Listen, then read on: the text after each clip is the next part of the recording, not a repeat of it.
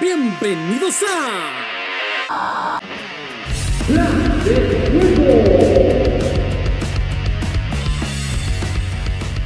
Hola, ¿qué tal amigos? Sean bienvenidos a este, el séptimo episodio del podcast de Plan de Juego.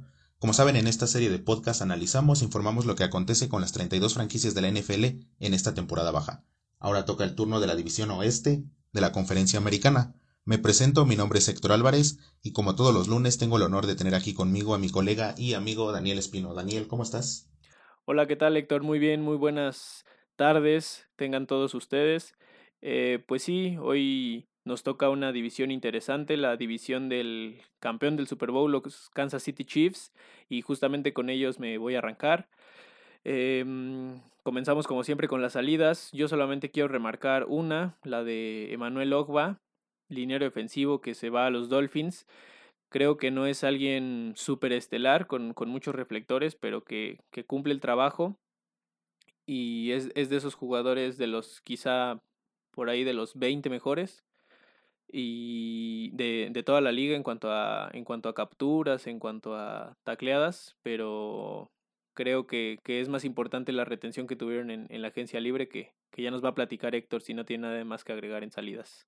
Héctor. Pues sí, no tengo nada más que agregar en salidas. Eh, los Chiefs es un equipo que prácticamente es el mismo de la temporada pasada. Es el mismo equipo que resultó campeón. No tuvieron salidas de impacto. Eh, pues el 95% de los titulares regresa para la próxima temporada. Y es lo que me gustaría señalar en la agencia libre, la retención de Chris Jones, que lo taguearon como jugador franquicia. La temporada pasada fue líder en capturas, con 9, tuvo 36 tacleadas, un fumble forzado y 4 pases defendidos. Me parece que su trabajo en, en agencia libre fue bueno porque evitaron la salida de jugadores y aparte, eh, pues no trajeron jugadores o sea, no necesitaban más jugadores de los que tenían por ahora. Y las, los huecos que tenía el equipo creo que los llenaron en el draft, el que ahorita hablaremos. No sé si gustes agregar otra adquisición. No, ninguna otra. Más bien me gustaría pasarme al, al draft con la selección de... Obviamente la de primera y segunda ronda creo que son buenas, pero yo prefiero hablar de la de la de tercera. Lucas Niang, tackle de TCU. Es un jugador que tiene muy buen juego terrestre, tiene buena movilidad y sobre todo tiene mucho atleticismo. O sea, es un jugador con muchas virtudes físicas. Eh, lo único que le encuentran los scouts de eh, para mejorar es que tiene que mejorar el juego de pies, la estabilidad y la habilidad con los pies y su juego de protección de pase. Creo que es un tackle que llega a Kansas City, una línea creo que buena, pero no de las mejores de la liga. Entonces creo que puede abrirse un, un lugar ahí quizá a mediados de temporada, si llega alguna lesión o algo así. O incluso la temporada que viene. Se me hace una muy buena selección por eso. Creo que para la, el lugar en el que fue tomado, selección 96, tercera ronda, es, es una buena apuesta por parte de, de los Chiefs a futuro. Sí, a mí me gustaría hablar de las dos primeras selecciones, que fueron dos selecciones necesarias para cubrir huecos en el equipo, una a la ofensiva, otra a la defensiva. La primera, la de primera ronda, la última selección de la primera ronda, Clyde Edwards Helaire, corredor del LSU. Eh, este equipo era, era una potencia a la ofensiva con Patrick Mahomes, con Tyrek Hill, con Travis Kelsey, pero les hacía falta un corredor. La temporada pasada Deming Williams solo tuvo 498 yardas y fue el líder corredor de la franquicia. Entonces ahora con la llegada de Edwards Helaire, creo que van a ser aún más poderosos de los que ya eran. Eh, lo que tiene como pros este jugador es la velocidad, es la potencia, es la fuerza, es muy versátil, sabe romper tacleadas. El único contra que le encuentran es que es muy deficiente al proteger al, al coreback. Entonces, por eso en situaciones obvias de pase tendría que salir del campo, pero de ahí en fuera puede cargar con, con toda la ofensiva terrestre. Y además, como, como dato, no tuvo ningún fumble en toda su carrera colegial, así que es muy, es muy confiable. Y la de segunda ronda, la de Willie Gay Jr., linebacker de Mississippi State, también cubre una necesidad del equipo, es bueno en cobertura, tiene velocidad, tiene fuerza, es muy bueno en su técnica de tacleo, sabe leer las jugadas. El único problema que tiene es la disciplina, ya que en 2019 se perdió ocho partidos por problemas con la NCAA. Esos problemas fueron fuera del campo. El problema que tuvo fue que en su universidad en Mississippi State, él y otros compañeros le pagaron a, pues, a un compañero para que hiciera sus exámenes de química. Entonces eso provocó la suspensión. Y la disciplina, pues sí es algo que le importa mucho a los equipos, por eso un jugador tan talentoso como él cayó hasta la segunda ronda.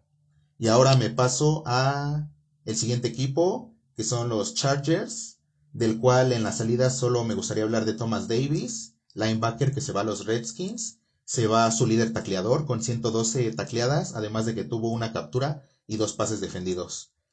Solo mm, hablé de ella porque fue líder en tacleos, pero creo que en el draft y en la agencia libre trajeron jugadores que pueden llenar ese hueco. Sí, creo que más que en las estadísticas, los Chargers pierden en Thomas Davis a un veterano que a los 37 años, casi 38, sigue produciendo más de 100 tacleadas por temporada y siempre es valioso. Eh, yo del lado ofensivo me gustaría resaltar las salidas de Philip Rivers y Melvin Gordon. De Melvin Gordon eh, adentraré más, más adelante cuando hablemos de las altas en otro equipo. Y de Philip Rivers, creo que sus mejores años quizá ya hayan pasado en los Chargers y creo que toman una decisión difícil pero necesaria. Eh, es el fin de una era en, en, los Chargers. Ya no es en San Diego, ahora es en Los Ángeles, pero, pero Rivers había sido la cara de la franquicia durante mucho tiempo y creo que antes de que sea en sentido de urgencia este cambio, lo hacen en, en buen momento para, para seguir construyendo un equipo competitivo a futuro.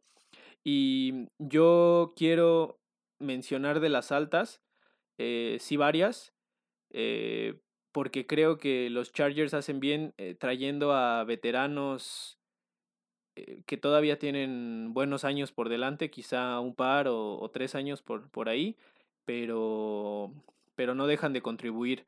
Brian Bulaga, tackle que viene de los Packers, para, para proteger a su, a su nuevo mariscal, una línea eh, de media tabla para abajo. No, no muy buena esa línea de los Chargers, esa línea ofensiva.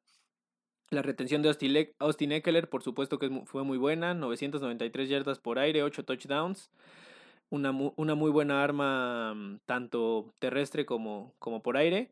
La adquisición de Chris Harris, que viene de los Broncos, un corner que ya también sus mejores años han pasado, sin embargo creo que llega a una situación favorable, con un perímetro joven y bueno en los Chargers. Creo que va a ser un buen eh, tercer corner, un buen corner de slot, en donde ha tenido las mejores actuaciones de su carrera. Sufrió en Denver cuando tuvo que ser alineado por fuera ante la falta de jugadores, pero creo que aquí se va a alinear por dentro y pues es donde mejores, mejores resultados ha dado, perdón. Limbal Joseph, un tackle defensivo que viene de los Vikings. Lo mismo, ya su producción no es muy buena, pero es muy bueno contra el juego terrestre. Y Trey Turner, un guardia que viene de las Panteras de Carolina, que, que creo que, que, puede también aportar ahí, ayudar a, a, levantar esa línea, esa línea ofensiva de los Chargers. ¿Alguien más, ¿Alguien más que agregar?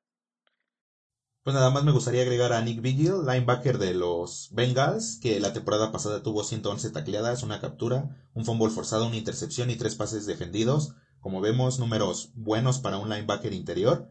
Y también Nada más agregar la, la retención de Hunter Henry, que la temporada pasada, si bien no tuvo extraordinarios números, solo 652 yardas y 5 touchdowns, es un ala cerrada confiable, es un ala cerrada que esperen que, que esperan los Chargers que con el paso del tiempo se convierta en otro Antonio Gates, entonces me pareció interesante y muy buena para el equipo esta retención de Henry. Y ahora me paso al draft, donde como ya nos dijiste, Dani, Philip Rivers se va del equipo, se va a los Colts. Y los Chargers piensan en el futuro trayendo a Justin Herbert, coreback de Oregon, con la sexta selección global del draft. Justin Herbert eh, fue creciendo sus números, eh, sus, sus, bonos en el, en el draft eh, al final de la campaña. Es un coreback que si bien no está listo para ser titular de inmediato, con un buen desarrollo, puede llegar a ser la cara de la franquicia. Como pros tiene una gran potencia y precisión en su brazo, sabe extender las jugadas muy bien, además tiene presencia y paciencia en la bolsa. Los contras que tiene son más eh, intangibles, el cual es la falta de, de liderazgo, es algo que todos los equipos buscan en su mariscal de campo y que también se hace chico en los juegos grandes. Entonces van a tener que trabajar con la mentalidad de este jugador para que pueda cargar con la franquicia. Los aspectos de juego, pues no hay ningún problema con ellos. Realmente tiene mucho talento. El problema, como dije, es lo mental. Es lo que va a tener que trabajar este equipo para que Justin Herbert pueda llevar a los Chargers al otro nivel. Sí, de hecho, el, el, único, lo único en lo que se mete ese tema mental que yo estuve leyendo ahí con Justin Herbert es que eh, tiende a arriesgar a veces un poco el balón, ¿no? Cuando, cuando no, cuando no encuentra una opción, una opción clara, pero bien dices, bien remarcas, de ahí en fuera todo, todo lo referente a, a su juego parece no, no tener problemas, es más hacia lo mental. Yo voy a hablar sobre la segunda selección de primera ronda de los Chargers, fue el pick número 23, Kenneth Murray, linebacker de Oklahoma. Es un jugador con mucho alcance, con un gran liderazgo, eso sí, y un jugador muy, muy físico, un jugador al que le gusta eh, golpear a los, a los, a los jugadores cuando salen, cuando caen en su zona. Y, que también eh, le gusta bajar al, al tacleo en, en, en el juego terrestre. El único detalle que le encuentran es que a veces eh, es un poco lento en la toma de decisiones o, toma decisiones incorrectas a veces, pero creo que es algo muy, muy, muy coachable y pues bueno, es una selección de primera ronda. Creo que es, es más o menos la, apuesta eh, para ese lugar de selección.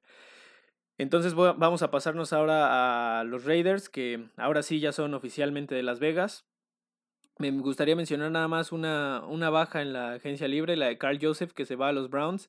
Es un safety que parecía muy bueno en los primeros años en los que lo eh, jugó en los Raiders, pero pues con el tiempo no, no logró despegar como, como ese seguro al fondo que, que tiene toda defensiva y pues por eso lo dejan salir, no, no hacen el intento por renovarlo, además de que claro fue una selección de la administración anterior a John Gruden, y pues nada más, creo que no, no es espectacular, pero genera ahí un hueco de un jugador que había sido sobre todo constante en la defensiva secundaria de los Raiders. ¿Alguien más, ¿alguien más que agregar, Héctor? Sí, me gustaría agregar eh, dos bajas que si bien no creo que impacten tanto en el equipo, me gustaría mencionarlas por los números que tuvieron, ya que Tahir Whitehead, que linebacker que se va a los Panthers, fue el eh, líder del equipo en tacleadas con 108 y Benson Mayowa a la defensiva que se va a los Seahawks tuvo 7 capturas, fue segundo en el equipo y 3 fumbles forzados.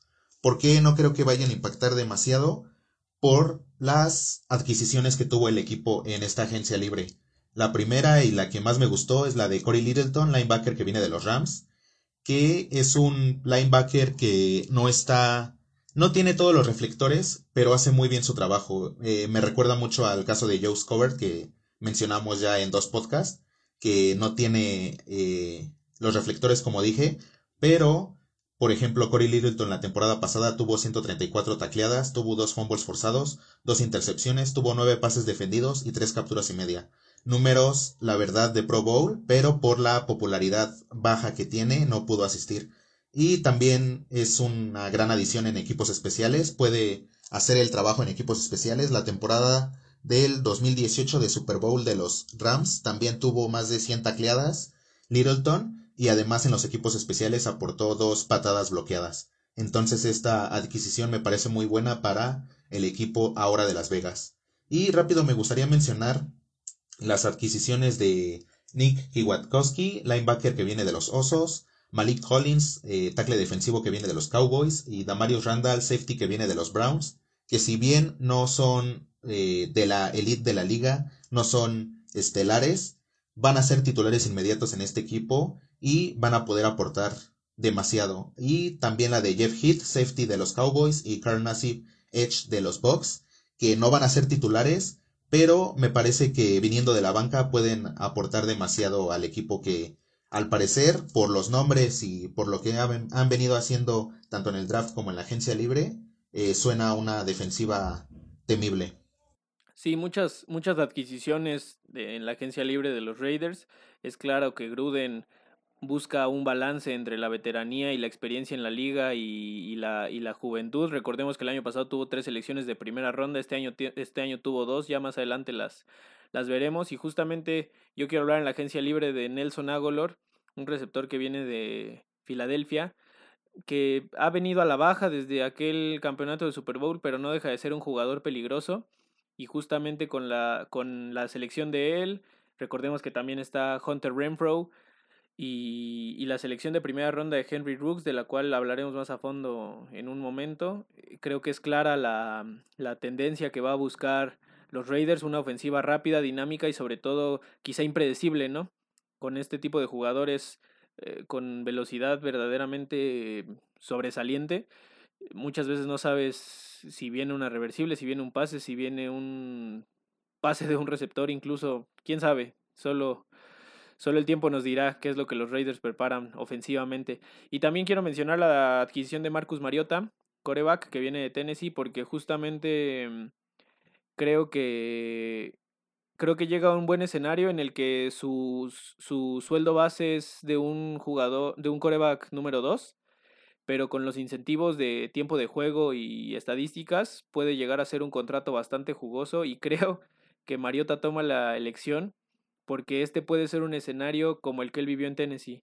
Creo que él, a él lo traen para meterle presión a Derek Carr, a, a que al fin sienta que hay alguien detrás, quizá igual de talentoso que él y que si no da resultados en esta primera temporada en Las Vegas, puede estar ahí Mariota atrás para, para ver qué tal la apuesta. Creo que es, creo que es buena. Y más bien me voy a pasar al, al draft ahora sí.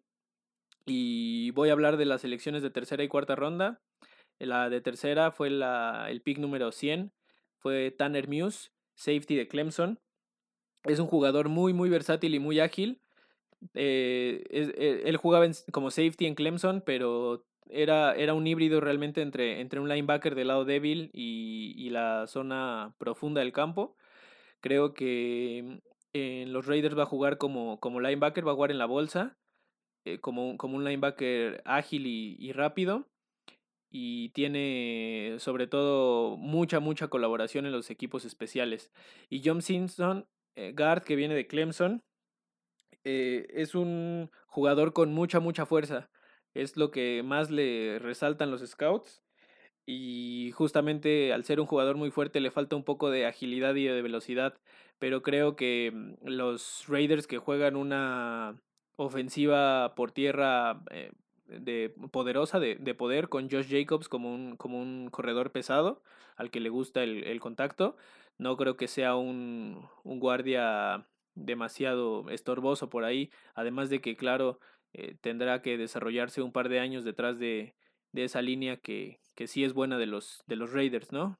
Ahora sí, Héctor, háblanos de los, de los otros picks. Sí, voy a hablar de las dos primeras selecciones. Bueno, de las dos selecciones de primera ronda de este equipo. La primera, Henry Rocks, receptor que viene de, la, de Alabama. Eh, su más grande pro es la velocidad es el receptor más veloz de esta clase, una clase extraordinaria en cuanto a receptores. Además, tiene unas manos muy confiables. Por lo mismo de la velocidad y de, su elusividad, puede conseguir muchas yardas después de la recepción. El problema, el único problema de este gran jugador es que confía demasiado en su velocidad. Y eso ante corners muy experimentados que pueden eh, contactarlo dentro de las primeras yardas, puede desequilibrarlo totalmente y ya no podrá correr bien sus rutas. Entonces deberá trabajar en eso, debería no confiar tanto en su velocidad y podrá ser un receptor elite dentro de la liga. Y la otra selección de primera ronda, la de Damon Arnett, corner de Ohio State, que como pros tiene un gran eh, salto, sabe anticiparse muy bien al balón, tiene gran visión, tiene una buena reacción, es muy bueno en su técnica de tacleo, los contras que encuentran es su cobertura hombre a hombre y que exagera buscando la intercepción. Esos son los únicos contras que le encuentran, que va a tener que mejorarlos para ser un corner eh, titular en este equipo porque al parecer iniciará en, en, la banca. Y pues ahora nos vamos a pasar a los Broncos de Denver, que como sé que es el equipo favorito de, de Dani, se lo voy a dejar íntegro. Él va a hacer el, el análisis completo, las bajas, las adquisiciones, el draft. Así que Dani, comienza. Bueno, pues ahora sí agárrense porque ya tocó mi equipo. Este, muchas gracias Héctor. Y bueno, voy a comenzar con las salidas. Ya mencioné la de Derek Wolf cuando hablamos de los Ravens en la, en la división norte de la conferencia americana. Es un jugador muy bueno que ha tenido muchos problemas con las lesiones a lo largo de su carrera. Pase, eh, pieza fundamental en el Super Bowl 50 y en solamente 12 juegos eh, recordemos que tuvo 7 capturas, entonces creo que mm, es una salida sensible. Eh, por ahí hay una adquisición en agencia libre que podría intentar suplirlo, ya veremos. la de Chris Harris, que se va a los Chargers. Lo más doloroso aquí es que es a un rival divisional. Pero bueno, ya veremos cómo, cómo le pasa factura eso a, a John Elway. Will Park, safety que se fue a los Eagles, un buen tercer safety, un buen safety de, de cambio. Karim Jackson y Justin Simmons tienen la titularidad ahí con los Broncos. Y Conor McGovern, el centro, eh, se va a los Jets. Eh, recuerdo que incluso en, el, en, ese, en ese podcast mencioné que fue creo que la mejor adquisición de agencia libre de los Jets porque no, no cometió ni un solo castigo y solamente permitió una captura en toda la temporada. Quizá no es un centro con demasiados reflectores, pero, pero es alguien que, que cumple. De ahí me paso a la agencia libre. Eh, llega AJ Bouye, corner de los Jaguars. Eh, tuvo un mal año este, esta temporada 2019, pero recordemos que los tres últimos habían sido muy buenos, incluso de Pro Bowl para, para Bouye. En el 2017 tuvo inclusive seis intercepciones liderando, liderando la parte alta de, de la tabla en, cuanto a este, en, esta estadística, perdón. Eh, Jurel Casey, liniero defensivo que viene justamente, creo yo, a suplir a Derek Wolf, un jugador que viene de los Titans, que parece que aún tiene mm, algo de gasolina en el tanque. Esperemos que sí para la causa de los Broncos. Y que junto a Shelby Harris, este más bien es una mm, retención. Creo que, mm, que van a ser los titulares en el, en el interior de la línea defensiva de los Broncos. Y eh, menciono eh, la que creo yo que es la mejor eh, adquisición de los Broncos, la de Graham Glasgow, un guard que viene de Detroit, tuvo tres castigos, pero no permitió ni una sola captura. Y el año pasado solamente permitió una. Entonces, ya hablábamos de él cuando se fue de Detroit en el podcast de, de la División Norte de la Conferencia Nacional pero creo que es la mejor adquisición para los Broncos porque es algo que han batallado mucho tiempo. Se ha hablado de que no han tenido un coreback, no han seleccionado a un coreback o no han traído a un coreback que sea la solución después de la salida de Peyton Manning, pero creo que otro problema que tampoco han sabido manejar ha sido la, la línea ofensiva que ahora parece estar un poco más decente con Glasgow. Del otro lado eh, tenemos a Dalton Risner y en el centro ya hablaré de él en el draft. También la adquisición de Melvin Gordon, quizá para muchos fue muy buena porque genera una dupla con Philip Lindsay ahí medio peligrosa, uno más habilidoso y Gordon un poco más busca el contacto físico. A mí la verdad creo que mm, puede aportar mucho, sin embargo creo que era una, no era una primera necesidad, pero bueno, esperemos que pase buena factura para, para Denver. Y en el draft sí voy a hablar de varias elecciones. Me voy a ir en orden. La primera selección con el lugar número 15, Jerry Judy, receptor de Alabama, un jugador que tiene que corre muy bien sus rutas, que las marca muy bien, tiene mucha habilidad en los pies y siempre busca el balón. Para muchos era también de los mejores dos o quizá, quizá peleaba el mejor, el mejor, la posición del mejor receptor con CD Lamb. Para otros también metían ahí a Henry Rooks. Yo creo que ellos tres estaban, eran los tres mejores. No sabría rankearlos 1, 2, 3, pero creo que esos tres receptores son muy, muy buenos. Y el único detalle que le meten a Judy es que tiene a veces eh, suelta el balón por, por concentración, piensa en el contacto, no se siente ahí al, defensivo y, y, tiende a soltar a veces el balón. En segunda ronda toman a KJ Hamlin, un receptor que viene de Penn State. Y, lo mismo, un receptor con, características similares. Bueno en las rutas, tiene buena velocidad, gana yardas después de la recepción. El detalle es que es un poco pequeño, es, le, le huye un poco al, al, contacto y por supuesto no es muy bueno en el juego terrestre, no es muy bueno bloqueando. Para los scouts, Hamler era un receptor de primera ronda que iba a, sufrir teniendo la carga de una ofensiva, pero creo que al llegar a Denver llega a una muy buena situación con Cortland Sutton y justamente Jerry Judy y KJ Hamler va a ser el receptor interno. Eh, entonces creo que es una muy buena, muy buena selección. Eh, Michael Ojemudia, corner de Iowa, tercera selección. Es muy, muy, muy bueno en cobertura de zona y es un, y es un corner eh, físico que le, gusta, que le gusta el contacto con los receptores. Sin embargo, tiene muy mala anticipación y tiene eh, pocas jugadas eh, jugando con cobertura personal. pero bueno, creo que mientras domine una de las, de las dos partes, creo que pueden enfocarse en, en entrenarlo en la otra. Un, un, parece un buen jugador para, la, para tomar en tercera ronda. La siguiente tercera ronda fue justamente Lloyd Cushenberry, centro de los campeones de LSU. Y creo que también Denver toma aquí a un muy buen jugador en el campeón nacional. Otro de los, de los ya mencionados número 18 de LSU, un número que se le da a los líderes del equipo, al líder ofensivo y al líder defensivo. Eh, obviamente él no podía aportar el número por, por, por, su posición, pero se le dio un parche en el que se señalaba que él era el, el capitán, el, el, el, dueño de ese número. Y pues es alguien con justamente liderazgo, atleticismo y flexibilidad en cuanto a la posición, también puede jugar como, como guardia. Le falta quizá un poco de agresividad y un poco de fuerza, que no se le vio mucha exigencia de esto en LSU por, por el esquema que, que jugaban, pero bueno, en la, NFL ya eso, eso queda atrás, hay que ser lo más completo posible. McTelvin Agim, eh, tackle defensivo de Arkansas, su última selección de tercera ronda, tiene un primer paso muy explosivo y es alguien muy veloz y muy compacto para su posición. El detalle que algunos le encuentran es que a veces contra mm, bloqueos 2 a 1 eh, tiende a, perder, a, retroceder. No, no, es muy bueno usando las manos para quitarse a los bloqueos y no es, tampoco es muy bueno reconociendo las jugadas. Eh, por último, eh, Justin Sternath, linebacker de Wake Forest, un jugador muy inteligente, muy físico, muy fluido y muy rápido, bueno en la cobertura de zona. El detalle que le encuentran es que eh, a veces fallaba tacleadas a nivel NCAA, eso puede traducirse a veces mal a la NFL. Tiene, no es muy bueno en la cobertura personal y no es una superestrella, pero sí es un, un, linebacker sólido que cumple. Creo que para una selección de primera ronda es más o menos lo que esperas. Y el único detalle también por ahí es que, que no mm, llega, llega como novato y va a tener 24 años en su, en su primer año. Y ya nada más para mencionar rápido, en cuarta ronda, Albert Okwajbunam, ala cerrada que viene de Missouri, era justamente el ala cerrada de Drew Locke. Drew Locke va a ser el coreback al menos este año y esperemos que muchos años más, todos los fanáticos de los Broncos.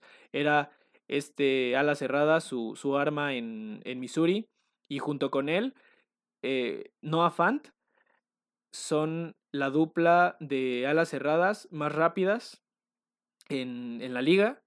Entonces creo que con la adquisición de Judy Hamler, eh, este ala cerrada de Missouri y Noah Fant, los Broncos es muy claro que, que van por, por, la velocidad en la, en la ofensiva y recordemos que que con la adquisición de Pat Shurmur como, como coordinador ofensivo, creo que esto puede rendir buenos frutos. Entonces, vámonos con las predicciones. Ahora sí, Héctor, te dejo hablar porque ya me eché un ratito yo. Primero que nada, felicidades, gran análisis, Dani. Y ahora sí, pasemos a las predicciones. Eh, el primer lugar, el campeón divisional, es fácil, es hasta obvio. Van a ser los jefes de Kansas City. Como ya dije, es prácticamente el mismo equipo que la temporada pasada, el equipo que ganó el Super Bowl. El 95% de los titulares van a regresar para esta temporada. Este equipo es el, el, favorito no solo de esta división, sino de la conferencia, ahí tal vez disputándose con, con los Cuervos de Baltimore. Y pues en el draft trajeron al corredor, al del que ya hablé, Edward Selair, que es la pieza que hacía falta en esta ofensiva para hacerla prácticamente imparable.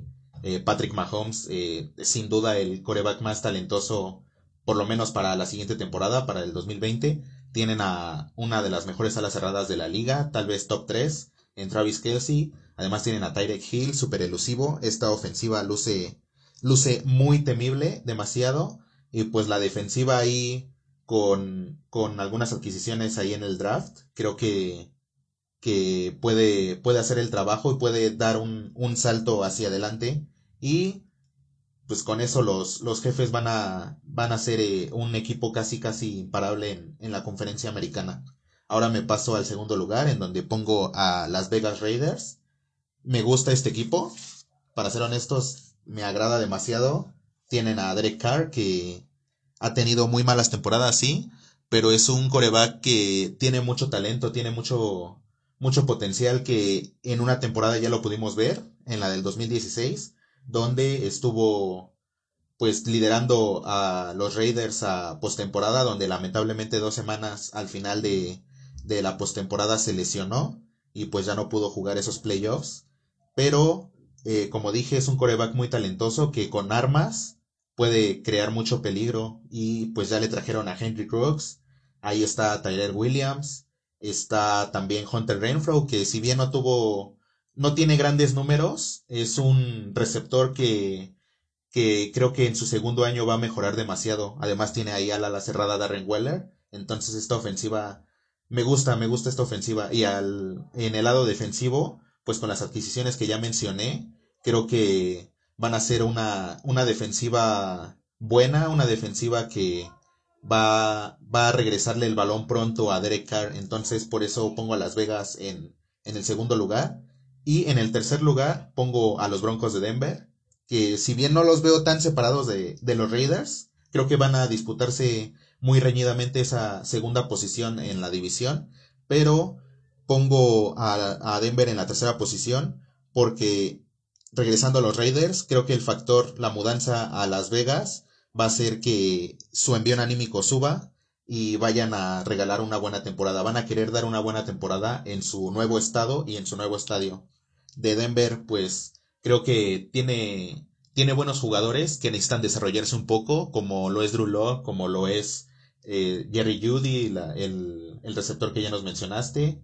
Eh, a la defensiva tienen a grandes jugadores como Von Miller, Bradley Chop, pero como dije, necesitan un poco de desarrollo los jugadores, principalmente de la ofensiva, y este equipo tal vez en un año o dos pueda ahí competirle a los jefes de Kansas City ese, esa corona divisional. Y ya por último, pongo en el último lugar a los Chargers. Eh, igual traen un nuevo coreback, traen a Justin Herbert, que creo que no va a iniciar la, la temporada, lo va a hacer Tyrod Taylor. Y creo que va a ser la mejor decisión. Justin Herbert necesita desarrollarse, necesita ver el juego en las laterales. Y ya después va, va a ser un coreback que le va a traer demasiadas alegrías al equipo. Pero ahorita necesita un desarrollo y por eso creo que los Chargers van a estar en último lugar. Tyler Taylor no es un gran coreback, no va a ser la respuesta obviamente a este equipo. Y pues de la defensiva, la defensiva tiene grandes nombres como lo es este Derwin James, como lo es Nick eh, Joey Bosa, como lo es Melvin Ingram, pero por alguna extraña razón no logran eh, acoplarse, no logran eh, ser un buen conjunto y creo que eso también va a pesar en el equipo y por eso pongo a los Chargers en el último lugar. ¿Tú cómo los acomodas, Dani? Sí, creo que la cima es indiscutible. Como dices, los Chiefs son uno de los mejores equipos de la liga. Para mí, sí, la verdad, creo que es un equipo más completo Baltimore por el lado, por parte de la defensiva de los Chiefs. Creo que Baltimore sí es un equipo muy, muy completo y creo que es el rival a vencer. Sin embargo, los Chiefs pues son los campeones y eso siempre da un, da un extra da una motivación extra y quizá también eso, eso los haga el rival a vencer. Eh, definitivamente ahí no tengo objeción. En la segunda posición, yo voy a poner a los Broncos, además de que, porque son mi equipo, porque mm, creo que cierran la temporada 4-3 después de la semana de, de, descanso y mencionaba ya antes la adquisición de Pat Shurmur un muy mal paso por los Gigantes de Nueva York como head coach. Sin embargo, su última temporada como coordinador ofensivo fue en el 2017, donde estuvo con los Vikings, en esa legendaria temporada en la que llegan al campeonato y, ahí, y ahí caen. Pero fue una temporada en la que fueron 10 en yardas y en puntos. Fue el tercer equipo que menos entregas tuvo con 14. Fue el onceavo en yardas por aire con 3.700 el doceavo en cuanto a touchdowns con 26 y por tierra fue el décimo puesto con 1900 yardas y el séptimo con 15 touchdowns. Entonces creo que sí es ese coordinador ofensivo que tanto le hacía falta a Denver, que tiene él que trabajar en lo mental, al, en dejar atrás lo que pasó en los gigantes de Nueva York y regresar a ser un gran coordinador, que, que es donde mejor se ha desempeñado a lo largo de su carrera. Y, y creo que ese le da un plus a Denver. Y no creo que Las Vegas sea un mal equipo. Yo más bien creo que son alguien, un equipo, perdón, como por llamarlo de alguna forma impredecible. Ha tenido un par de años raros bajo la, el liderazgo de John Gruden. Y lo mismo que dices tú, yo tampoco los veo muy distintos a esos dos equipos. La razón por la que pongo a los Broncos es justamente por esto, por, por la inconsistencia que para mi gusto han tenido los Raiders. Han, han dado juegos muy buenos frente a los Chiefs han dado juegos muy buenos frente a rivales que parecen muy superiores a ellos. Sin embargo, pues el año pasado los Broncos eran un equipo muy inferior a, a ellos, creo yo, y perdieron en, en, en, esa, en esa segunda mitad de la temporada. Entonces, yo, yo ahí pongo, por, por, eso pongo en ese orden, primero a los Broncos y luego a los, a los Raiders. Sin embargo, creo que el tercer lugar eh, va a tener un récord ganador. Incluso si los Broncos cayeran a la tercera posición, creo que van a terminar 9-7. Y, y, el segundo y tercer lugar ahí de, la, de esta división creo que va a estar cerrados. Pero, pero yo pongo a, a Denver, a Denver en segundo y a los Raiders en, en tercero. Y en el fondo pongo también a los Chargers. Creo que Anthony, Anthony Lynn tiene uno o dos años más ahí. Eh, se le acabó la excusa de Philip Rivers, el veterano, y el equipo armado que, que él no armó. Ahora sí ya al, al, al dejarle la gerencia, eh, dejar en libertad a Philip Rivers y traer a Justin Herbert, comienza realmente quizás su, su reinado en cuanto a la toma de decisiones y ahora sí tiene que demostrar. Y, y como dices, es algo raro ahí, ahí del lado defensivo, es una de las unidades yo creo que mejor conformadas de, de toda la conferencia americana. Y, y pues no, nomás no jala. Y, creo que justamente lo que los pone en el fondo es, creo que son un, un, equipo defensivo muy bueno, pero creo que a la ofensiva, como dices, no, no tienen demasiados eh, jugadores de gran renombre, quizá hay Hunter Henry y hay el receptor abierto de Clemson, que se me fue el nombre, pero van a sufrir justamente por la, por la falta de coreback.